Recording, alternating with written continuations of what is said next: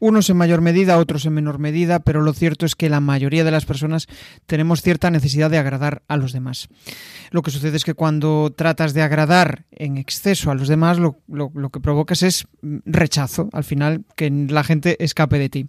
Hoy vas a descubrir en la charla con Irra Bravo cuál fue el germen que le permitió dejar esa idea irracional de lado y empezar a escribir para vender. Quédate que empezamos.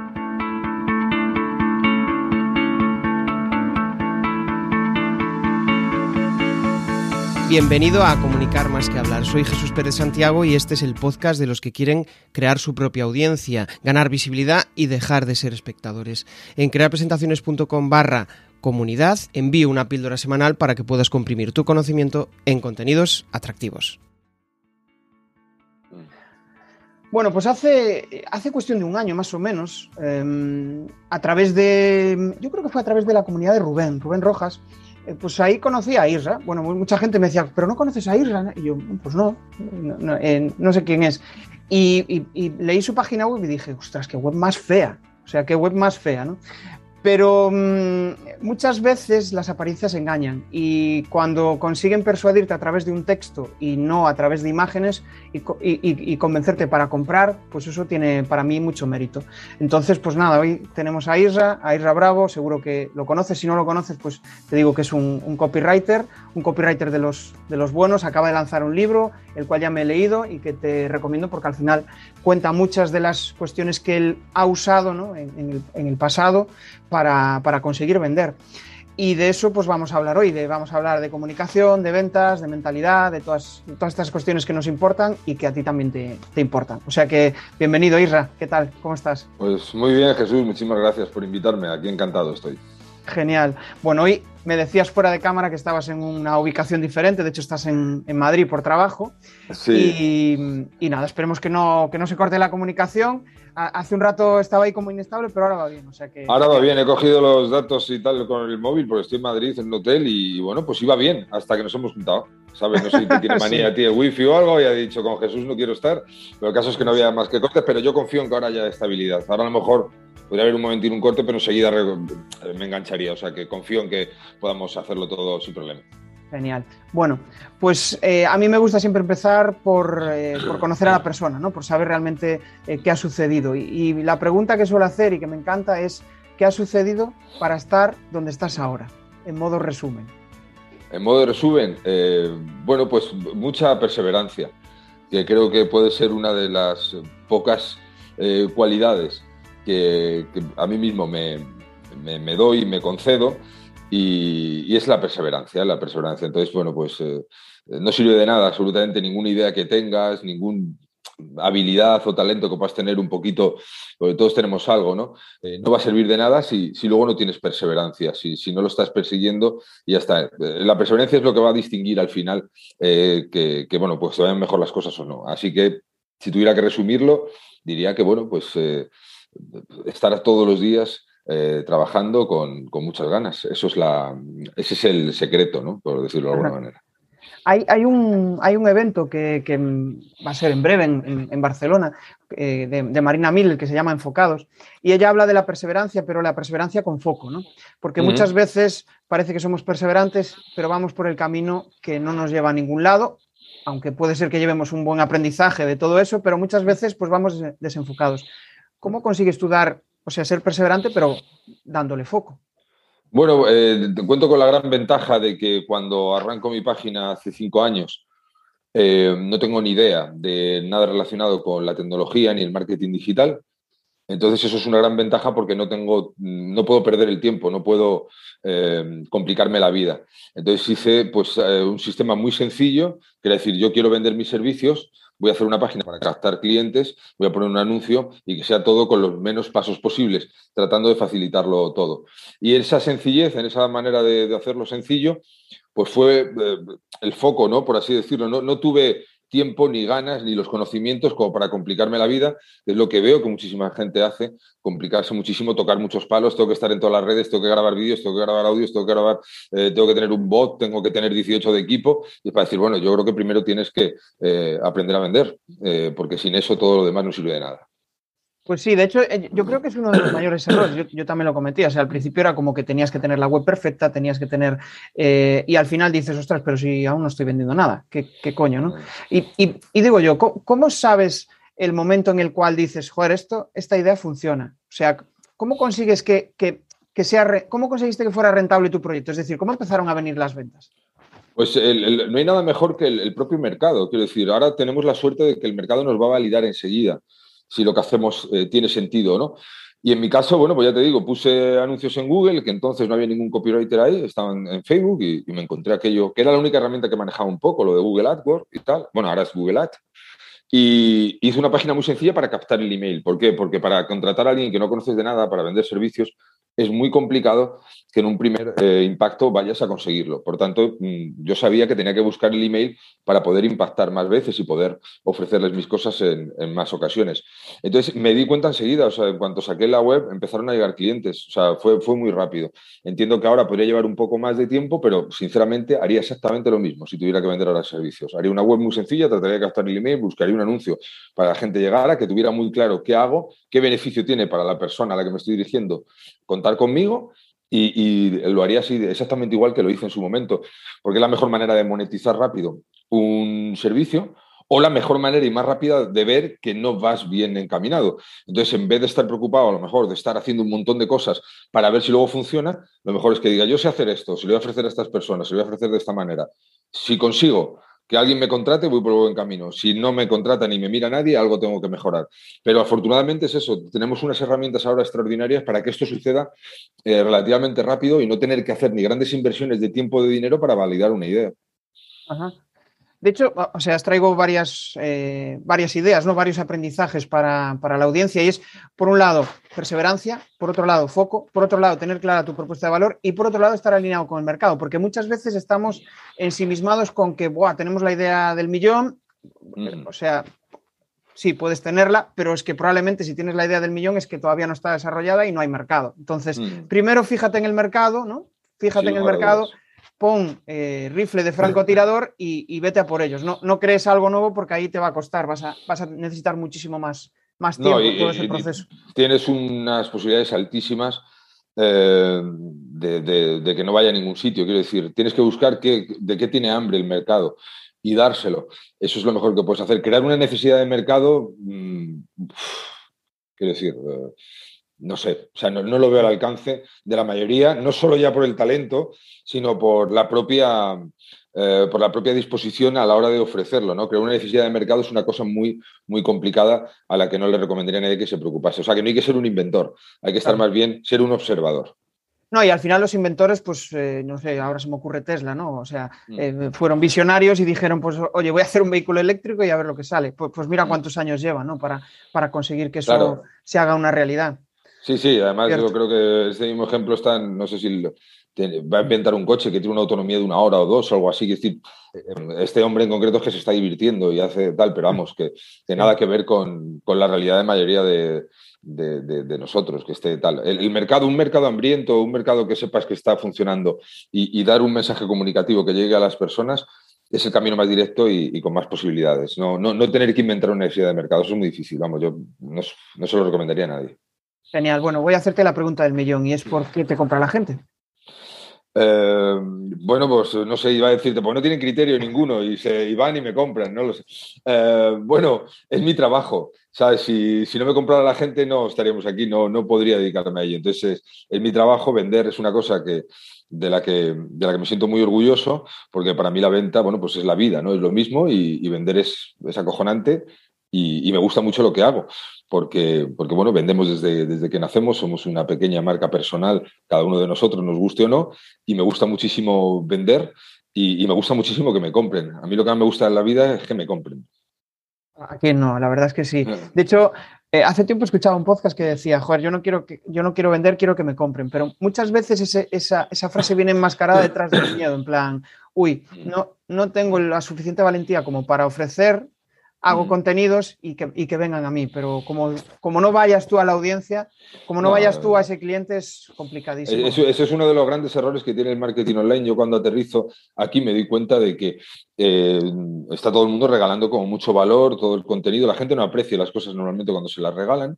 Y además es que hay otro error, es eh, estás eh, como penalizando la venta. Quiero decir, en el mundo real eso no podría pasar, ¿no? Tú, nadie montaría una peluquería y, cuando alguien fuera a cortarse el pelo le diría, no, no, te voy a dar un folleto para que aprendas tú, pero yo no quiero venderte nada, quiero demostrarte que, sé hacerlo, ¿no? Es absurdo, ¿no? No se entre en la cabeza que alguien monte un restaurante o que monte algo y no quiera tener clientes desde el primer día. No sé por qué en el mundo online se nos vendió eh, la película de que primero tienes que demostrar no sé cuántas cosas y estar mucho tiempo sin vender para luego que te compren. Es sinceramente y con todo el respeto a sus impulsores la mayor idiotez que he escuchado en cuanto a la propia venta y la vida en mi vida. Vamos, quiero decir, nunca me, podría imaginar que alguien estuviera meses y algunas veces años dando un montón de cosas gratis para demostrar a la gente que está preparado para vender. Eso es un error de enfoque eh, y además es que es eh, la ruina casi con toda seguridad. Que haya habido algún caso de alguien que empezó en Internet hace muchos años creando contenidos y luego monetizó, sí. Pero vamos, si te vas a poner a hacer eso ahora, suerte y vete preparando unas oposiciones o algo porque no vas a vivir de tu trabajo. De hecho, estoy pensando en, pues en, influencers, ¿no? Personas que al final tienen una gran audiencia y no consiguen vender nada, porque realmente no, no han educado a su cliente. O sea, al final es, de hecho, uno de tus consejos es cuando vas a empezar una lista nueva, ¿no? O sea, primero eh, haz, haz, correos para, para tratar de llevarlos hacia la venta, pero no, es muy difícil educar a una lista que no está acostumbrada a venderle a que de, repente le empieces a, vender algo. Claro, mira, yo, he trabajado, como anécdota te puedo contar, Jesús, que he trabajado en, en listas que estuvieron dando contenido durante un montón de tiempo y cuando mandamos el primer email de venta teníamos un montón de respuestas, ya eres uno más, ya estás vendiendo y tal. O sea, fíjate qué clase de público estás teniendo y qué clase de persona que le molesta que tú vendas lo que haces. Quiero decir, ese cliente no es que lo quiera en mi negocio, es que lo quiero lo más lejos posible. Es decir, como que decir, no, no, me entra, ¿no? Pero sin embargo, eso pasa mucho, porque tiene mucho que ver con lo que dices de cómo se educa. Y gente con miles de seguidores en redes sociales que no monetiza, la mayoría. Eh, porque están ahí en redes sociales y están haciendo el negocio para la red social, eh, para Twitter o para Instagram o lo que sea. Eh, yo para que hagan negocio de ellos, lo hago yo, que parece un montón de negocio. Claro, de hecho, me gustaría ligar esto con la pregunta anterior. Y, de todo esto, o sea, si tuvieras que pensar en un motivo por el que te compran, ¿cuál crees que es el, el principal motivo que hace que conectes con tu audiencia y que digan, ostras, tengo que comprar lo que me da Isra. Porque yo, muchas de, o sea, varios de los entrevistados les suele hacer una pregunta que es, oye, ¿a quién compraría sin dudarlo? Y, curiosamente dos de ellos me dijeron a Isra, bravo, o sea. bueno, eh, quizá eh, hay, una cosa que, que, digo muchas veces y que no tiene que ver con la ética, pero que aprendí de, bueno, pues lo escuché decir hace muchos años a un copywriter muy, a Gary Civenga, muy cotizado, él decía que había que vender diciendo la verdad había que disfrazar la verdad, algo interesante, pero diciendo la verdad. Entonces, eh, tratar de, ofrecer esa honestidad eh, es algo que te premia el mercado.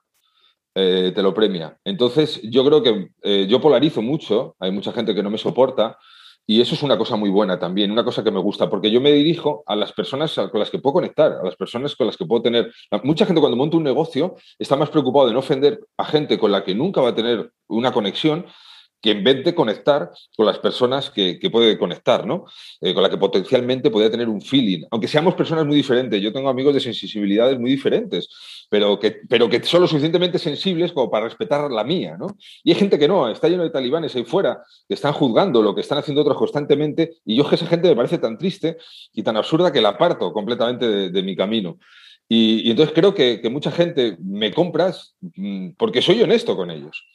Sencillamente, o sea, pero no lo digo como una cuestión ética ni haciéndome la mejor persona, es que esto es egoísta. Es decir, esto es un argumento de ventas en realidad, el ser honesto. Oye, esto es lo que hay, esto es lo que ofrezco, esto es lo que te, lo que te, puedo, lo que te puedo dar y, no te voy a, a contar cosas que, te vayan a hacer creer eh, realidades que no son, aunque inevitablemente cuando tú escribes algo, pues ya no eres dueño de eso, ¿no? Y las personas lo pueden interpretar de muchas maneras, pero desde luego, si yo estoy todos estos años y he vendido tantísima formación como he vendido y vendo ahora la membresía eh, sin hacer campañas y sin nada, sino por el boca a boca, no se debe a ningún truco mágico más allá que, que el tratar con mucho respeto aunque pueda parecer en ocasiones lo contrario, porque soy muy bruto hablando, pero tratar con mucho respeto la inteligencia de los demás, su tiempo y sus, y, sus creencias y sus cosas, porque así pueden, pueden decidir, oye, me interesa, no me interesa. Lo que no voy a tratar es de eh, envolverte para que me compres porque sí,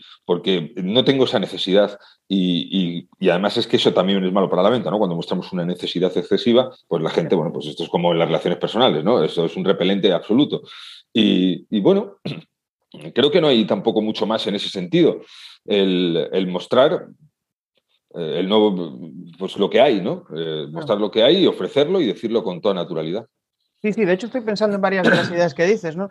Y muchas veces hay que llegar, yo, creo, ¿no? Que se habla, yo por lo menos escucho bastante de alcanzar un nivel de conciencia lo suficientemente eh, lo suficientemente importante como para no juzgar a los demás. Al final, cuando estás centrado en ti, en lo que estás haciendo, te olvidas de juzgar a los demás, que es un poco lo que tú dices, ¿no? Yo creo que al final ese público es personas que no están lo suficientemente satisfechas con lo que están haciendo y al final, pues lo típico, oye, este tío, ¿por qué triunfó? Joder, qué cabrón, que no sé qué. Y, cuando en, realidad deberíamos pensar desde el punto de vista de, ¿y cómo hizo él para conseguir esto? ¿no? Al final... Eh, eh, eso es verdad. Eh, yo siempre... Yo estoy toda la vida, y lo digo sin ningún tipo de, pudor, ni, orgulloso ni avergonzado, sin un duro.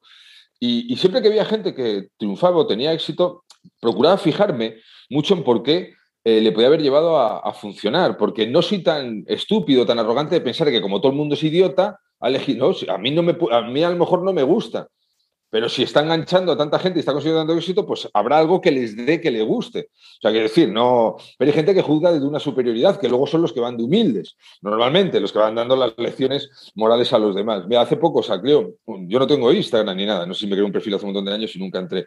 Eh, me hicieron una entrevista en el periódico El Mundo, pusieron un post ahí y me pasó un amigo un pantallazo de montones de gente que no me conocían de nada insultándome, ¿no? Diciéndome unas cantidades de cosas. Yo me río, ¿no? Bueno, la gente es idiota perdida. Pero quiero decir, eh, esa manera de juzgar tan rápidamente algo que, no conoces ni, ni, tal. O sea, quiero decir, diciendo unas cosas por a raíz de lo de la publicación del libro, donde yo digo que escribo porque me gusta ganar dinero. Es mi problema. Tienes que aprender a ser más tolerante. Yo escribo por lo que me da la gana. Y la razón por la que escribo es porque me gusta ganar dinero. Ya está. Y si no te conecta el mensaje, es perfectamente respetable. Pero ir a ese ataque frontal y tal demuestra que tienes una vida muy triste. Vamos, yo saco mucho beneficio de que haya gente tan idiota diciendo esas cosas, pero que, al final... que, lo siento por ello, sinceramente. Es cierto, ¿no? Y al final, eh, no sé si te lo escucha a ti o, a, Luis Monge, por ejemplo, que cuando tienes haters es, sinónimo de que eh, algo está funcionando. O sea, realmente es, que, es que estás destacando, ¿no? O sea, estás haciendo algo que molesta y, y bueno, al final cuando tienes un cierto grado de, ¿cómo decirlo?, de éxito, pues eso genera disconformidad a mucha gente que no, que no lo ha conseguido. ¿no? Yo, no sé cómo será en otros países, no soy un tío, entre mis cualidades no está estar muy viajado, pero en España si sacas un poco la cabeza te la tratan de cortar. Pero claro, depende de quién tenga la cabeza, pues se la cortarán o no. Desde luego ya te digo que, a mí... Yo creo que es una cualidad al final del ser humano, ¿no? Al final, dependiendo del estado emocional en que estés y demás, pues sí, creo que puede ir por ahí. sí, sí, posiblemente. hay, que arrastrar mucha frustración para, para ver a alguien que no si no te gusta, pues con no decir nada y marchar todo sitio es suficiente. No sé por qué estás sufriendo mirando a alguien que no conoces de nada. Es decir, creo que, la vida tiene demasiadas cosas buenas y demasiadas malas también como para, para forzar esas cosas. Pero bueno, va en la naturaleza humana, tampoco vamos a poder evitarlo, ¿no? Antes decías, y, me gustaría volver a un, poco a lo que decías antes, que era, ostras, es que, joder, estás creando contenido, lo estás regalando. Em, al final parece que para crear una marca personal eh, hay que exponerse. Yo creo que es, mm. es, clave, ¿no? Al final puedes exponerte, eh, pues, sin, mostrarte en vídeo, sin mostrarte en redes, como haces tú, ¿no? Al final a mm. través de una lista. Pero, ¿cómo se crea una marca personal sin exponerte en vídeo, sin exponerte en redes? ¿Cómo, ¿Cómo, es ese proceso? ¿Cómo crees tú que, que hay que hacer ese, yo, parto de, la base de que, bueno, evidentemente todos somos una marca personal desde que nacemos. Eh, eso lo tenemos que asumir, nos guste o no. Para ser una marca personal reconocida y que eso te dé rédito, eh, vas a tener que exponerte. Si tú montas un negocio, siempre te va a beneficiar. También puede ser una persona que trabaje para otro, perfectamente, para otra persona y tal, y, saber controlar tu marca personal, por tu manera de comunicarte, por tu manera de, ir por, la vida, y, eso también te puede dar muchísimo rédito. Es decir, no tienes por qué ser más o menos conocido, tener un éxito más o menos público, pero desde luego si lo haces tú emprendiendo a nivel personal, de una manera u otra, vas a tener que, que salir al mercado, porque el mercado no va a venir a buscarte, tenemos demasiadas distracciones. Entonces, eso pasa mucho con los escritores. Los escritores escriben una obra y se quedan sentados esperando que la editorial haga el resto. No, no, no, tienes que salir tú y, bueno, pues que el mundo sepa que has hecho algo, porque si no es muy complicado. Entonces, bueno, y luego también hay grandes empresas que, a lo mejor los fundadores apenas son conocidos y tal, pero siempre va a ayudar, incluso a la hora de vender la empresa, que tú te crees una marca personal. Y vas a tener que, exponerte. Y además, la mejor, lo mejor de todo esto, la, moraleja de todo esto, es que exponerse a todo el mundo le cuesta al principio, pero luego deja de costarte. Quiero decir, pero al principio siempre tienes ese rollo, pues eso, un poco de voy a salir ahí y, tal, porque estamos más preocupados de, eso, de, de, los que nos pueden decir cosas que como que nos vaya a dañar la reputación, etcétera, etcétera. Pero si tú vendes algo honesto, estás seguro de lo que haces y tal, pues eh, no tienes que tener ningún problema en ofrecerlo. Es más, es casi una obligación ofrecerlo. Así que en ese sentido, eh, o te expones o, va a ser mucho más difícil, porque si, haces un trabajo completamente anónimo, puede ser algo... Claro, hay mucha gente que, trabaja mucho y que gana muy bien y que le va fenomenal eh, pues en ingenierías y cosas así, por poner ejemplos, pero vamos, si quieres tener una marca personal reconocida, vas a tener que exponerte.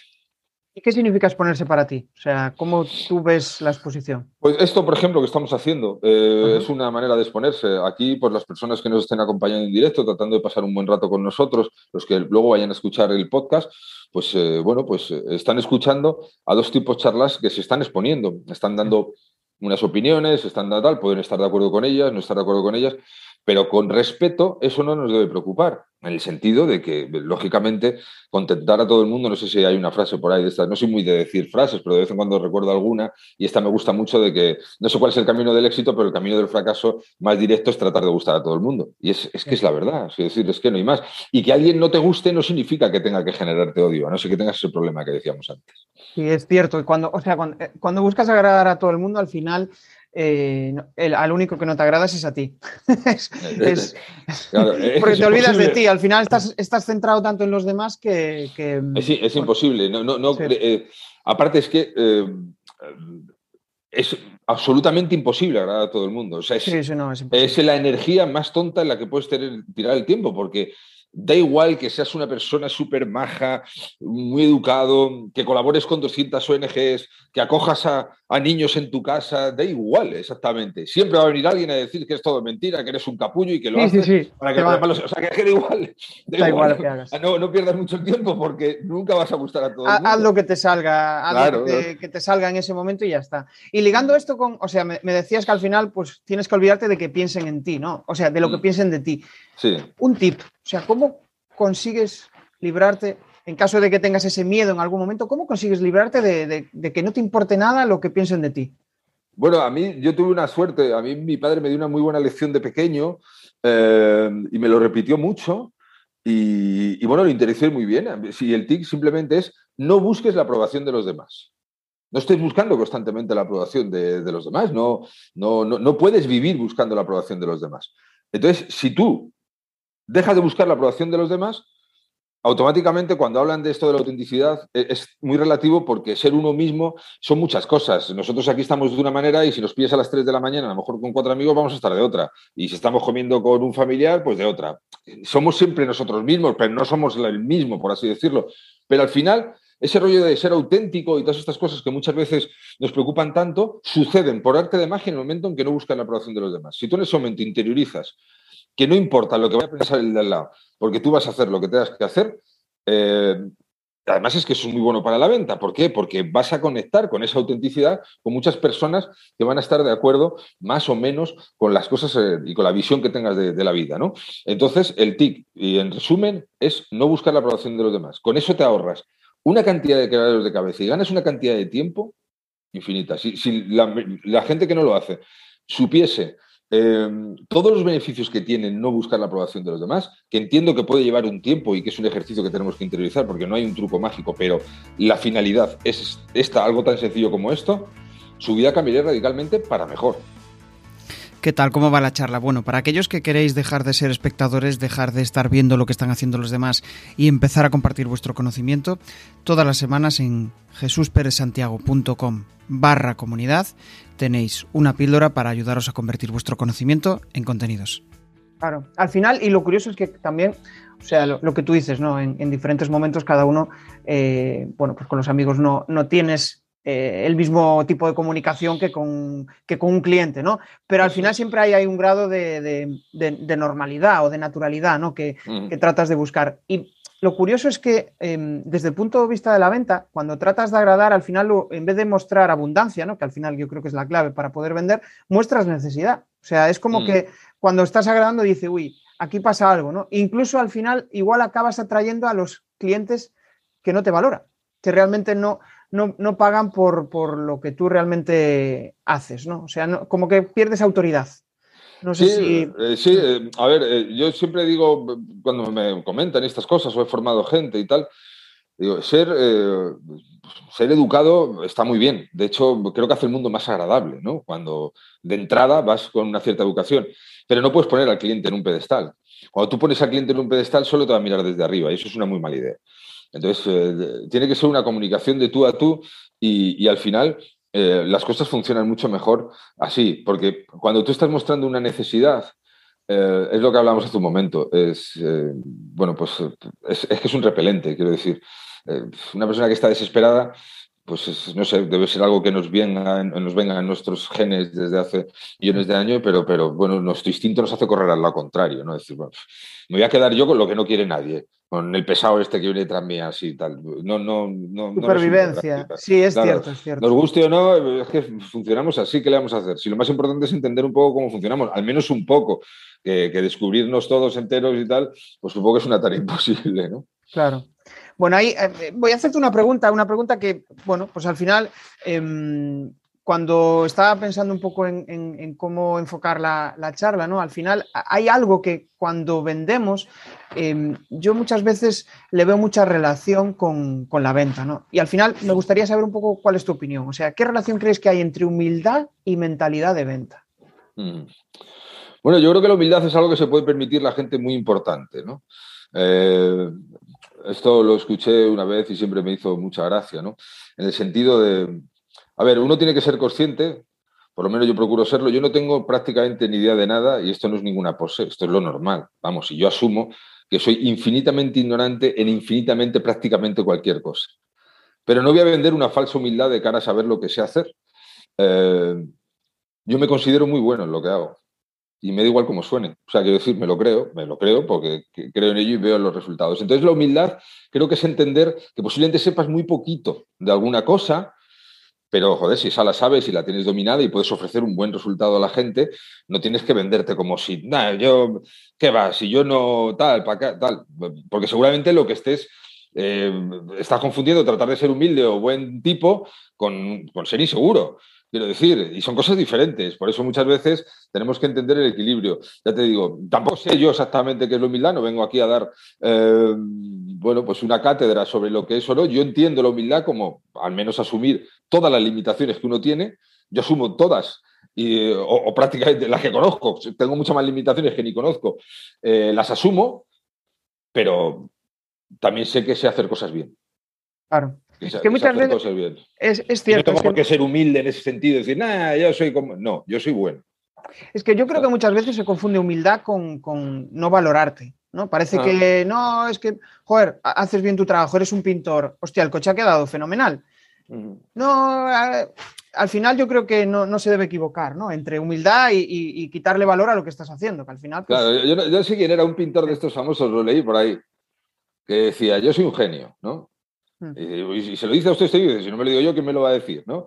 Es, decir, es un poco llevado al extremo, ¿no? Llevado al, al tal, pero, pero un poco entender que, que, eh, es que yo pienso que la humildad, sinceramente, para mí la humildad son actos muchas veces, no, no palabras en el sentido de tratar de ser humilde para caer bien, para buscar la aprobación de los demás. Para mí la humildad puede ser, a mí ahora, por ejemplo, eh, me dice mucha gente, joder, tío, ¿cómo te has enrollado? Porque has venido a un podcast que acabo de arrancar y que no tiene ningún oyente. No digo que esto sea ser humilde, pero es eh, no creerme ni mucho menos más que esta persona porque está arrancando. O sea, que yo crea que soy bueno en lo que hago no significa que me crea más que nadie. Es decir, y para mí este tipo de cosas dicen más por el respeto hacia los demás que si yo vengo aquí y te digo, yo es que soy muy humilde, ¿eh? soy un humilde que, vamos, que, prácticamente no me puedo levantar de la cama de la humildad que tengo.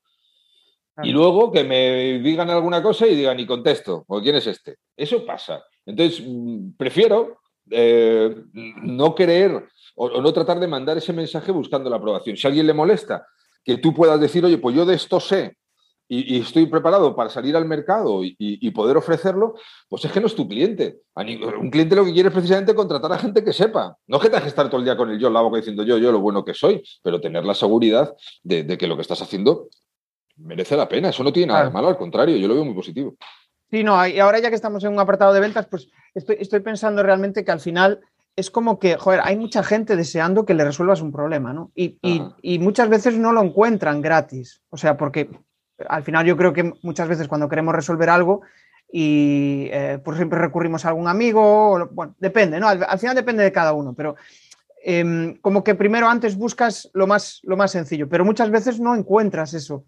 En cambio, si encuentro a Isra, ostras, que Isra me va a solucionar un problema, hostia, qué mejor que darle mi dinero, ¿no?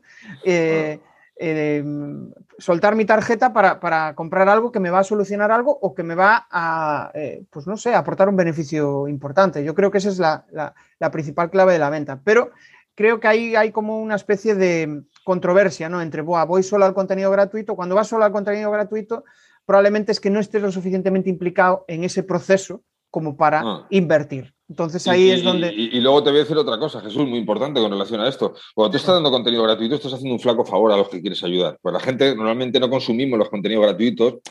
Es decir, cuando nos vamos a formar y nos regalan un curso por suscribirnos una lista de siete vídeos, normalmente si has visto uno, estás de suerte. Es decir, es que encima no estás ayudando. Eh, contaba antes que salía, casi le han nombrado Luis Monge, ha contado una vez una anécdota muy graciosa. Yo he visto varias de esas, pero me acuerdo mucho de la que contaba Luis, de que daba un curso de SEO gratis no sé en qué momento de su carrera, pues daba un curso de SEO gratis que no conseguía llenar y que la gente no le hacía ni caso. Lo empezó a cobrar 200 euros y había, mm, o sea, había más, vendía más plazas de la gente disponible y lo aprovechaban. O sea, quiere decir que muchas veces ni nada como decir esto cuesta tanto para que tomen interés. Es decir, y eso es una anécdota, sé que es real, evidentemente, pero es que sé que es real no porque la, en este caso no, no la contara con estos detalles, sino porque es que forma parte de nuestra manera de ser todos. Quiero decir, yo he cogido muchas listas y daban a lo mejor un contenido de siete vídeos gratuitos en un curso para luego tratar de venderlos si no había manera de vender luego nada, ¿sabes? Y quitamos el contenido gratuito y sin tocar los textos ya empezó a haber conversiones, cuando se empezó a ofrecer eso de pago, sin tener que tocar absolutamente nada de los textos, solo por la estrategia. Los textos son importantísimos porque tienen que ir acompañados de una estrategia. Y si tú lo regalas todo esperando que los demás te vayan a, a recompensar luego, pues eh, creo que confundimos el rollo este de la ley de reciprocidad. Creo que hay una confusión ahí importante sobre cómo va a esperar, cómo se va a comportar luego la gente y lo que esperas. No porque sean egoístas o malos, simplemente porque tú empiezas a dar contenido gratuito a una persona y pierde el interés. Y lo que tienes que saber es, eh, es ofrecérselo, es vendérselo y luego darle un buen producto. Claro, porque es que eh, también hay un dilema moral como si coger dinero de alguien fuera malo. Tú le estás dando tu tiempo, tus conocimientos, que para mí es más valioso que el dinero. Es decir, el dinero es una contra prestación, es una, es una energía, no, no, hay que darle tanta importancia. Entonces, claro, si cogemos y, pensamos que vender es algo malo, y no, a ver, si tú vendes algo y luego no lo entregas, o es todo lo contrario, lo que has dicho, tú no estás vendiendo, estás estafando. Son cosas diferentes, no tenemos que mezclarlas. Si tú vendes algo y das lo que has dicho, eh, es maravilloso. Estás ayudando a quien sea que compre lo que le haga falta y que haga con su dinero lo que quiera es maravilloso. Sí, sí, y en relación a lo que dices, yo creo que muchas veces es más problema de mentalidad. De, uy, es que mi, contenido no vale lo suficiente como para que paguen por él. Entonces, al final es como una burbuja que, bueno, pues no estoy dispuesto a que me paguen. No, no. E, es como em, esto de que dicen, joder, tienes que ser bueno en lo que vendes. Claro que tienes que ser bueno, pero también tienes que parecerlo. O sea, tienes que realmente mostrarte como ello, ¿no? Si, si pareces y no eres bueno, pues bueno, igual te llegan ventas. Después no va a ser consistente. Eh, pero, pero si, si eres muy bueno y no lo pareces, o sea, realmente no te muestras que eres suficientemente válido como para que te compren, al final no, no, no vas a conseguir los resultados, ¿no? Sí. Sin duda, yo lo he visto muchísima gente con, muy buenos en sus profesiones que no sabían venderse y cómo les pasaban por la derecha gente más mediocre que sabía hacerlo. Quiero decir, eh, eh, has dicho una cosa que además es totalmente así. Si tú pareces bueno y luego no lo eres, tu recorrido va a ser muy corto. Eso está claro. Pero si tú eres muy bueno y no lo pareces, tu, recorrido va a ser todavía más corto. Quiero decir, el primer paso es parecerlo, parecer bueno. Es que si no lo es que hay muchas opciones. Internet es demasiado grande para lo bueno y para lo malo. Si tú no, no das una sensación de autoridad, de confianza, de saber lo que estás haciendo, hostias, eh, es que da igual lo bueno que seas. Eh, si no, si pareces mediocre, dubitativo, sin tal. Y, además eso va cada uno con su personalidad, porque muchas veces eh, se confunde eso con que tengas que ser arrogante o estas cosas. Y es que esto no funciona así. O sea, una persona muy tímida puede ser muy segura ofreciendo con seguridad lo que sabe hacer. Eh, perfectamente, quiero decir, una persona muy dulce o muy tranquila, quiero decir, no es decir, yo estoy aquí, tal, no sé qué, y me los pongo encima de la mesa. Que no se trata de eso. Eh, que muchas veces confundimos, porque si haces eso además de manera forzada o fingida, también se te va a notar. Quiero decir, y vas a hacer un ridículo espantoso. O sea, es mejor que, que hagas esas cosas con precaución. Entonces, bueno, eh, tienes que parecer bueno, tienes que parecerlo. Eh, y eso es aprender a vender. Como nadie nos enseña, tenemos que aprender. De hecho, se me están ocurriendo varias ideas de lo que estás diciendo. Una de ellas es, em, joder, que hay mucha gente, ¿no? Que al final te copia a ti y parece que tienen ah. que hablar en ese tono. Ah. Y, realmente es que tú no eres así, o sea, perdón, tú no eres, o sea, la persona que te copia no es como tú, con lo cual ese ah. vocabulario igual suena súper raro, ¿no? Es como, joder, que borde, y en realidad no eres tan borde, sí que puede ser directo, ¿no? Y estaba pensando en, en, todo este tema de la venta, ¿no? Porque al final hay como un cierto medio, un miedo a la insistencia, ¿no? hacia, eh, joder, quiero, quiero vender, pero voy a parecer pesado. ¿Cómo encontrar el equilibrio entre no necesidad e insistencia? Bueno, es una muy buena pregunta y además depende del, del, enfoque. Quiero decir, lo primero que tenemos que tener claro es que nosotros tenemos que tratar de vender todos los días, porque no hay nada más persuasivo que la fuerza de la repetición. Eh, este mundo está lleno de impactos publicitarios, tenemos muchas distracciones y como vaya uno pensando, yo no quiero molestar, lo que pasa es para decirle, oye, a lo mejor tienes tú demasiado ego y piensas que el mundo está pendiente de ti. O sea, quiero decir, que olvídate de que vas a molestar o no. Quiero decir, es que si tienes un negocio tienes que vender. Eso es lo primero. Entonces, lo mejor es atraer a la gente y luego ofrecerles tus cosas constantemente. Es como lo de seguimientos de venta. Eh, la mayoría de las veces nos dicen que tenemos que hacer un seguimiento de los clientes en los cursos de venta y llámales y darle al cliente toda, todo el poder, ¿no? ¿Qué día te llamo? ¿Cuándo te viene bien? ¿Qué no sé qué? Entonces empiezas a llamar y, claro, ves la llamada de usted, el vendedor, y no has pensado nada y he pesado esto y te cuelgan o te mandan para atrás y tal. Entonces crea muchísima frustración, porque estás haciendo una persecución de la gente y eso es diferente a estar impactando a la gente. Lo que tenemos que tratar sencillamente es de eh, atraer a gente que pueda coincidir con nuestra manera de, enfocar las cosas y una vez atraídos, estar ofreciéndoles constantemente lo que estamos haciendo, pero no perseguirles. Es decir, tú mandas un email, por ejemplo, y, dices sesiones gratuitas y cosas de estas, eh, estás mostrando necesidad. Sé que se hace mucho, pero yo lo primero que hago cuando tengo que auditar algo, porque alguien me pregunta, que, ya no, lo hago hace mucho tiempo, pero de vez en cuando por entretenimiento o para sacarlo, para luego dar formación, eh, lo primero que quito es, no, vas a quitar las sesiones gratuitas, porque una persona que está realmente ocupada y una persona que tiene realmente una agenda de clientes, eh, no, da sesión, no da su tiempo gratis con el primero que pasa. Entonces vamos a quitar esto, esto es lo primero. Ya, pero es que yo no tengo clientes, ya, pero tienes que parecer que los tienes. Porque si eres un desesperado y encima lo estás transmitiendo, pues no van a llegar nunca clientes. No se trata de mentir, se trata de que vean o intuya la gente que tienes tiempo ocupado y que eres una persona cotizada. Entonces, regalar sesiones gratis, por ejemplo, es una manera de que aunque hayas atraído gente a tu web, perseguirla. Perseguirla desde el enfoque equivocado. Y ya te digo, lo primero que te dicen en muchos cursos de, ventas, porque la mayoría de la gente que da cursos de ventas no sabe de ventas, es decirte esto. No, no, tú lo que tienes que. Esto en marketing se dice mucho, ¿no? Eh, no, no, tú montas la web y da una consultoría gratuita para que tú puedas demostrar tu valor. No, tú tienes que plantearte, si yo mañana tuviera 15 clientes donde elegir y verdaderos proyectos y fuera una persona cotizada, ¿le daría una consultoría gratuita con el primero que tú cruzaras? No lo harías, ¿no? Bueno, pues empieza por no hacerlo. empieza por parecer que eres bueno. Además, no estás valorando tu tiempo, ¿no? Al final no, está, no, no, te vas a sentir lo suficientemente eh, remunerado por ese tiempo. Otra cosa, y ahí sí que no, no, sé qué opinas, pero hay mucha gente que igual te da 15 minutos como una especie de, eh, para valorar, ¿no? O sea, valorar. a, ver, eh, que no se confunda. Una cosa es una reunión. O sea, tú puedes tener una reunión con alguien. Ahora que yo te vaya, no, tomo una auditoría para ver y tal. No, no, yo trabajar no voy a trabajar. Ah, que quieres reunirte conmigo para ver cómo trabajo y comentar o tomar un café. Sí, no hay que confundirlo, pero yo lo que veo en Internet constantemente es eh, auditoría gratis. Te hago un pronóstico de tu página para que tal, para luego tratar de vender. Eh, no, eh, es que no es así. Quiero decir, haz lo que quieras, pero quiero decir que, que lo que estás transmitiendo es tiempo libre, cierta desesperación, no poder elegir a tus clientes, etcétera, etcétera. Que no pasa nada. Ojo, yo es que hablo así. No pasa nada, no estoy diciendo a nadie, eres tonto por hacer esto. No, joder, si tontos lo hacemos todos, de una manera u otra. Lo que estoy diciendo es que te estás equivocando, que no funciona así. Claro.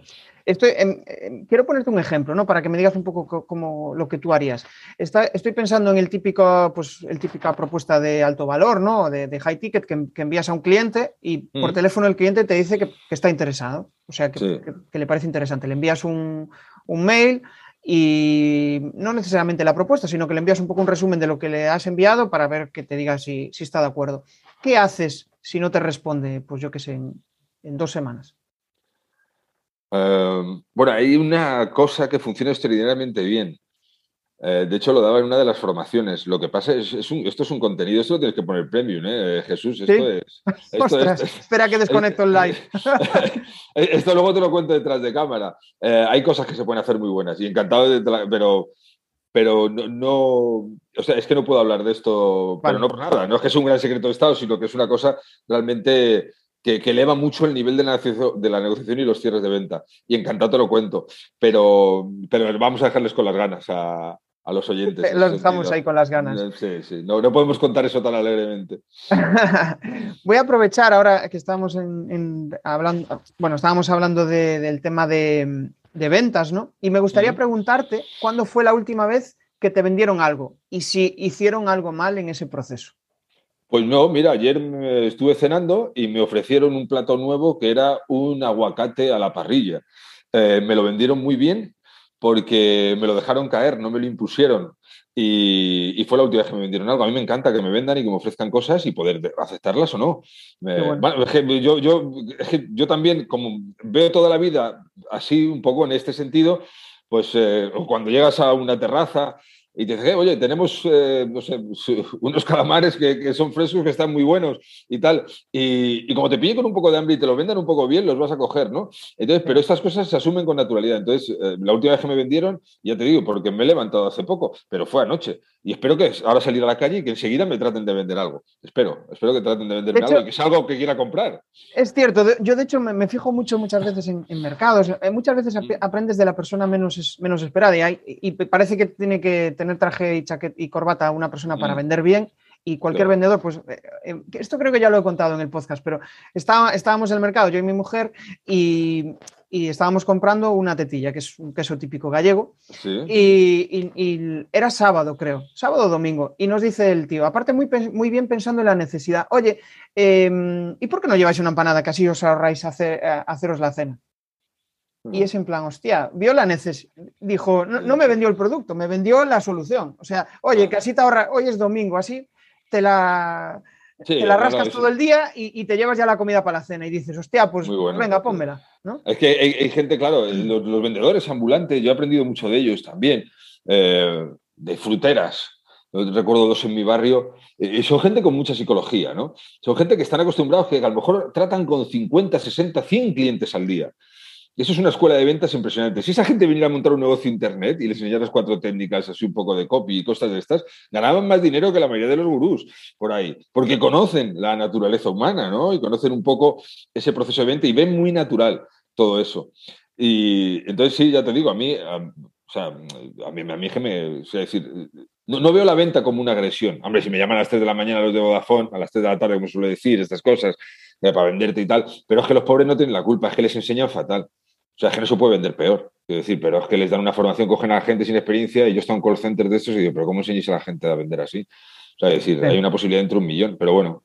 Eh, sí, es cierto. Aparte, venta puerta fría. Eh, al final, yo creo que es el, único que se centra, yo también he trabajado en call center, es en, eh, pura estadística. O sea, cuantas más hagas, más vas a conseguir. Son como los lanzamientos estos de Jeff Walker, de mete 100.000 en la lista porque voy a tener un 1% de conversión. 1%. Entonces vas a volumen. Pues esto funciona un poco así. Y es un error que comete mucha gente cuando empieza en Internet, que si tú no vas a alcanzar ese volumen, este tipo de lanzamientos posiblemente no te vayan a dar rentabilidad porque suelen tener conversiones eh, bajas, ¿no? Pero bueno, eso nos daría para otra charla eh, larguísima. Sí, sí, sin lugar a duda. Para hacer ahora un pequeño resumen, ya que estamos, bueno, hemos entrado ahora buena parte de la charla sobre venta, me gustaría mm. que, hiciera, o sea, que me resumieras en cuatro pasos, en cuatro, cinco eh, o seis, me vale, en, tu método de ventas, o sea, tu resumen, un consejo a la audiencia para, eso, cómo, cómo vender y, que eso sea sostenible, ¿no? En, cuatro pasos.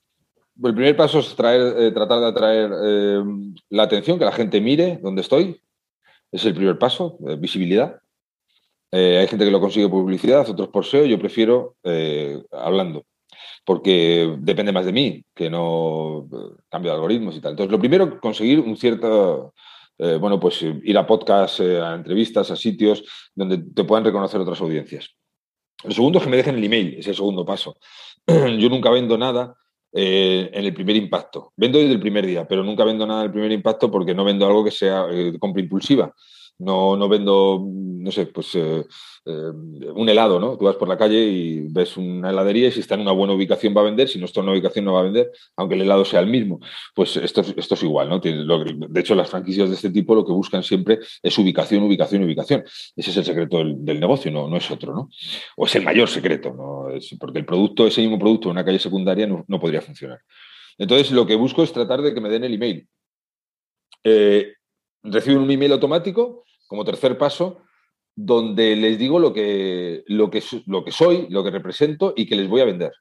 El primer paso es prepararles y ponerles a saber que está en una lista donde van a recibir un email al día, donde se han dado de alta gratis y de baja se puede entrar gratis también, pero voy a tratar de venderles.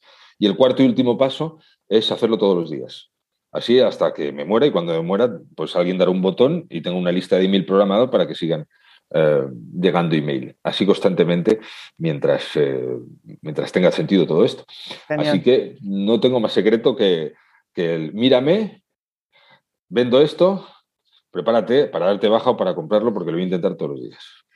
Tan sencillo o complicado como eso. Yo lo veo sencillísimo, pero no, hay más secreto. No, tiene, Tiene, tiene, su aquel. Al final tienes que, bueno, eh, resumiendo un poco lo que hablamos durante la charla, ¿no? Tienes que tener la suficiente autoridad, la suficientemente confianza en ti mismo y en lo que estás vendiendo, que la gente valore lo que, lo que estás vendiendo, que estén dispuestos a comprarte. No, al final son muchos factores que, hay que cumplir, que aparentemente, una vez los tienes hilados, son súper fáciles. Sí, pero, bueno, hay que... Para, animar a la audiencia, ¿eh? Jesús, te voy a decir una cosa.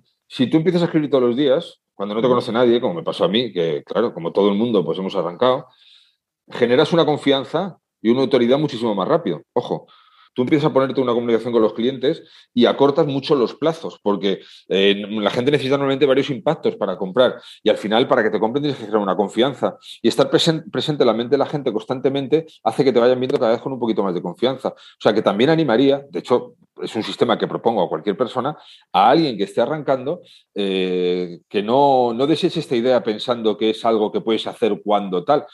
Es al contrario, yo si ahora me puedo permitir ciertas cosas o tener el negocio que, yo iba a decir el negocio que había soñado, yo no había soñado con esto, no me daba la cabeza para tanto, pero si, si puedes tener un negocio que, del que estés muy contento y te vaya muy bien, eh, es precisamente por hacer estas cosas antes, ¿eh? no te creas que es por hacerlas después. Yo cuando empecé, empecé, dije, voy a, esto, es una cosa que es muy antiquísima, ¿eh? esto ya por lo menos 20 años, lo del email diario en un montón de sitios, y, y dije, oye, pues a mí esto, esto pega conmigo, esto, yo esto le veo sentido, esto de, la fuerza de la repetición, ¿no? Es como los periódicos. ¿Por qué crean opinión los periódicos en los lectores fieles? Porque tienen una constante eh, exposición a sus, ideas, ¿no? Entonces, tiene, tiene, mucho que ver con el mundo de lo que decíamos antes, de que no hay nada más persuasivo que la fuerza de la repetición. Por tanto, alguien que esté arrancando puede acortar muchísimos plazos de confianza y sacar mucha rentabilidad si tiene una exposición y un contacto constante con sus potenciales clientes. ¿Va a tener muchas bajas? Sí, pero es que las bajas son buenas en la lista. Sí, ¿no?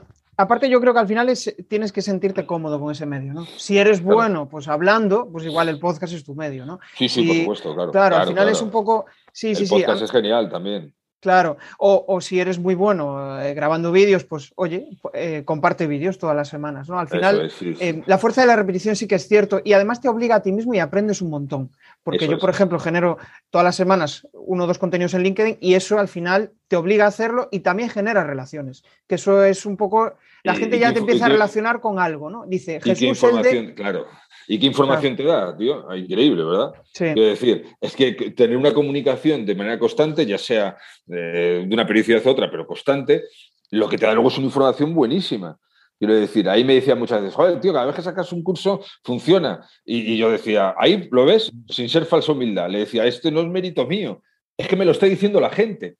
Ah. Quiero decir, porque me comunico con la gente. Entonces, claro, recibo. Entonces, claro, yo ya sé, cuando saqué el curso de email marketing, que fue el segundo que saqué ya hace un montón de tiempo, era porque la gente dice, ¿cómo no haces un curso de email? Porque yo el primero que hice fue de copywriting, que el email marketing es copywriting también, llevado a otro medio.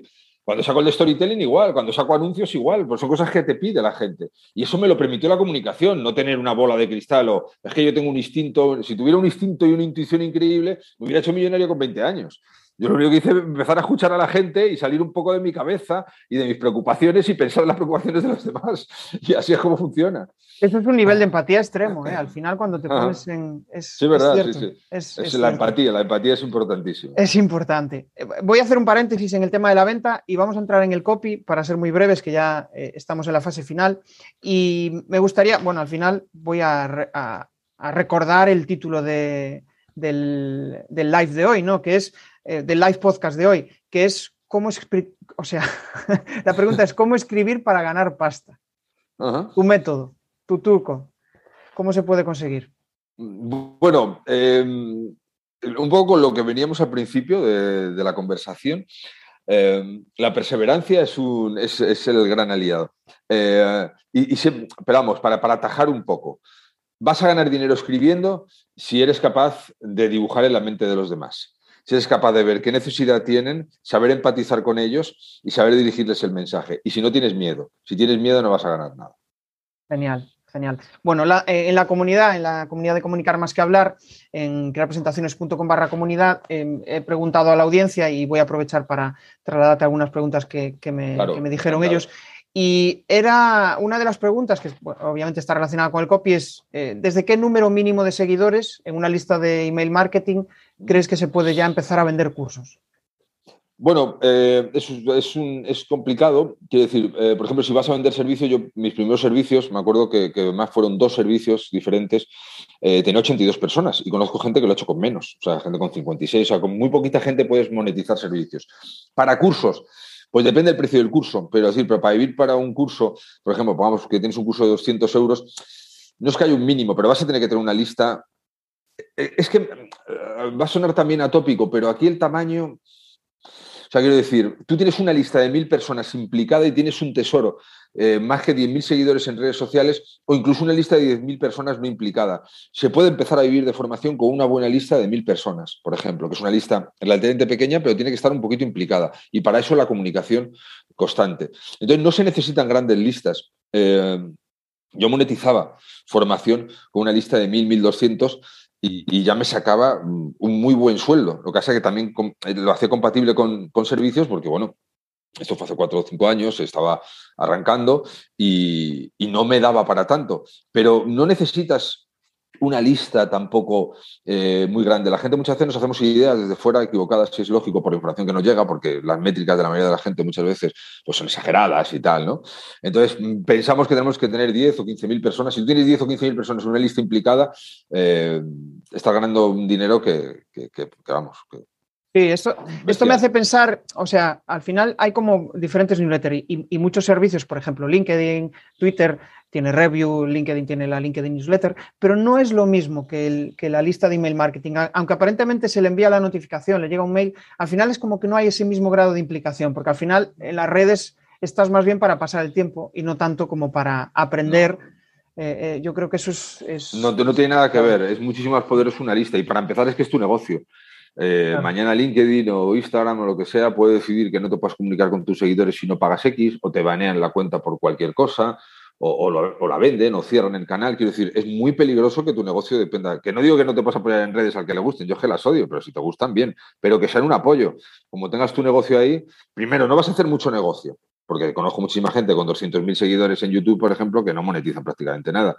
Eso para empezar, no vas a hacer mucho negocio. Y luego lo segundo más importante es que mañana YouTube deja de mostrarte los vídeos a tus seguidores porque ha hecho un cambio del algoritmo, cualquier cosa que les dé porque es su casa y no la tuya, y tienes un problema grave. Así que mm, tú tienes que tener tu propia base de datos, tú tienes que poder comunicarte con tu... Eso, es que eso te da mucho poder. Tú mañana tienes una base de datos de 3.000 personas que son clientes tuyos, potenciales clientes que te han dejado el email y mañana sacas un curso, un servicio, lo que sea, y les pueden mandar un email y eso te da, eh, quiero decir, es que ese es el negocio.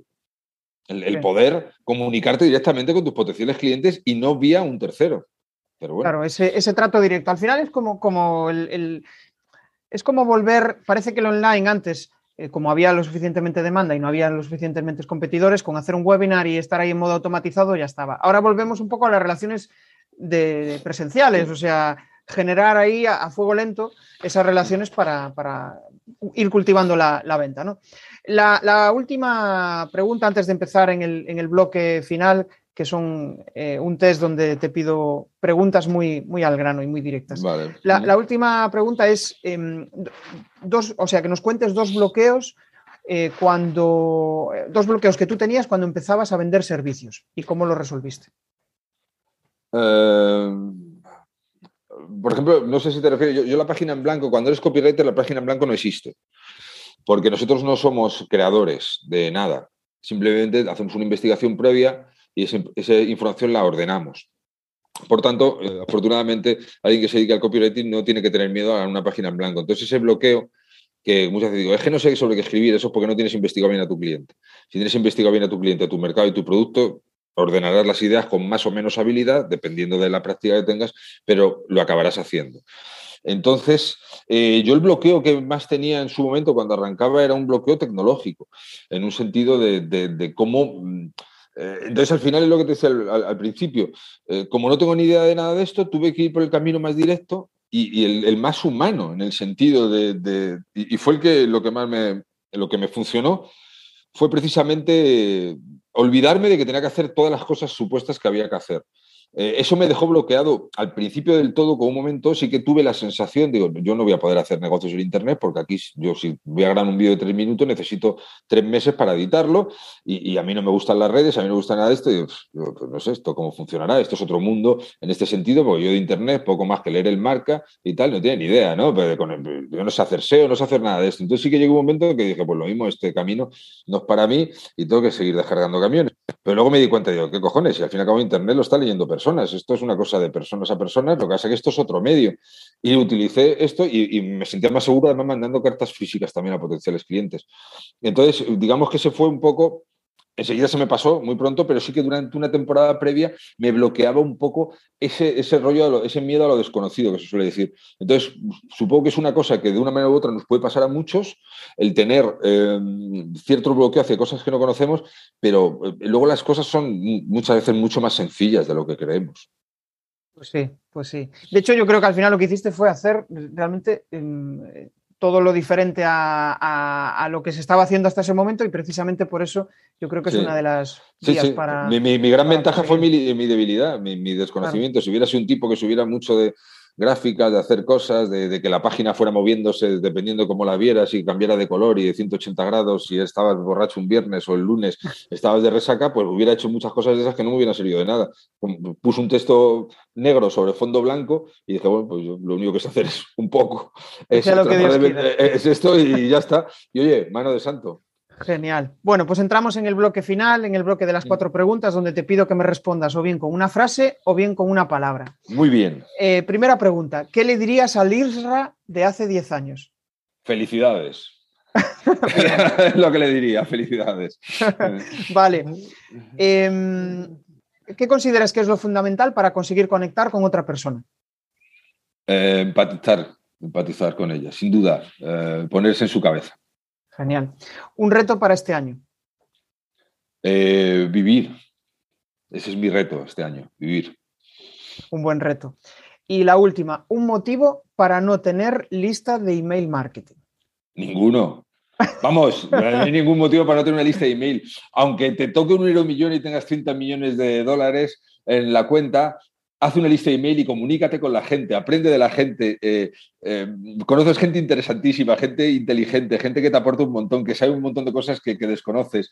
Es maravilloso comunicarse con, las personas y, aprendes un montón. Yo no dejaré de escribir email nunca, eh, porque me permite...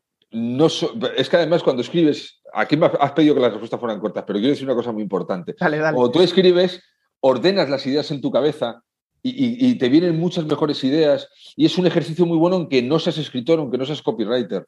Es, una, es un ejercicio que recomienda a mucha gente que sabe mucho más que yo de todas estas cosas, que lo llevan diciendo mucho tiempo.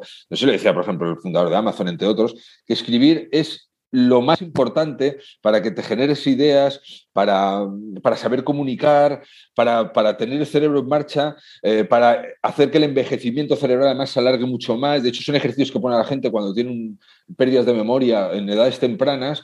Es uno de los ejercicios que le hacen. Escribe, ordena tus ideas, haz sopas de letras. Quiero decir, no hay que dejar nunca de escribir, es una forma de comunicarse primitiva y ya te digo, no hay ninguna razón por no tener una lista, ninguna.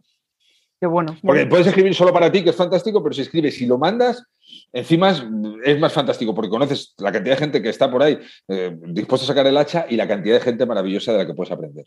Sí, yo de hecho, o sea, empecé hace poco con, el email marketing ah. y, es algo que me hace ilusión. O sea, cuando hago mi propio mensaje, digo, ostras, joder, pues me ha quedado chulo, vamos a ver cómo funciona, ¿no? Y después viendo los datos, no sé, me, hace, me hace especial ilusión, igual que cuando empezaba en redes, que también me hacía ilusión ver cómo, cómo se escuchaban grillos. Bueno, eso sí que no me hacía ilusión. O sea, publicaba y no, no había ni Dios, o sea, no había ni un like ni nada. Entonces, esto es, es ir cultivando. Y para resumir un poco la, charla de hoy, al final me quedo con, varias ideas, que es la perseverancia, que es una de las mm. claves, tener claro hacia, hacia dónde vas, ir iterando y al final ir probando y viendo realmente eh, lo que te demanda el mercado. Y al final, cuando, cuando eh, una de las cosas que decías que me pareció muy interesante es, joder, qué bueno este curso, pero si me lo dijisteis vosotros, ¿no? O sea, eso es una, muy buena reflexión, saber saber escuchar.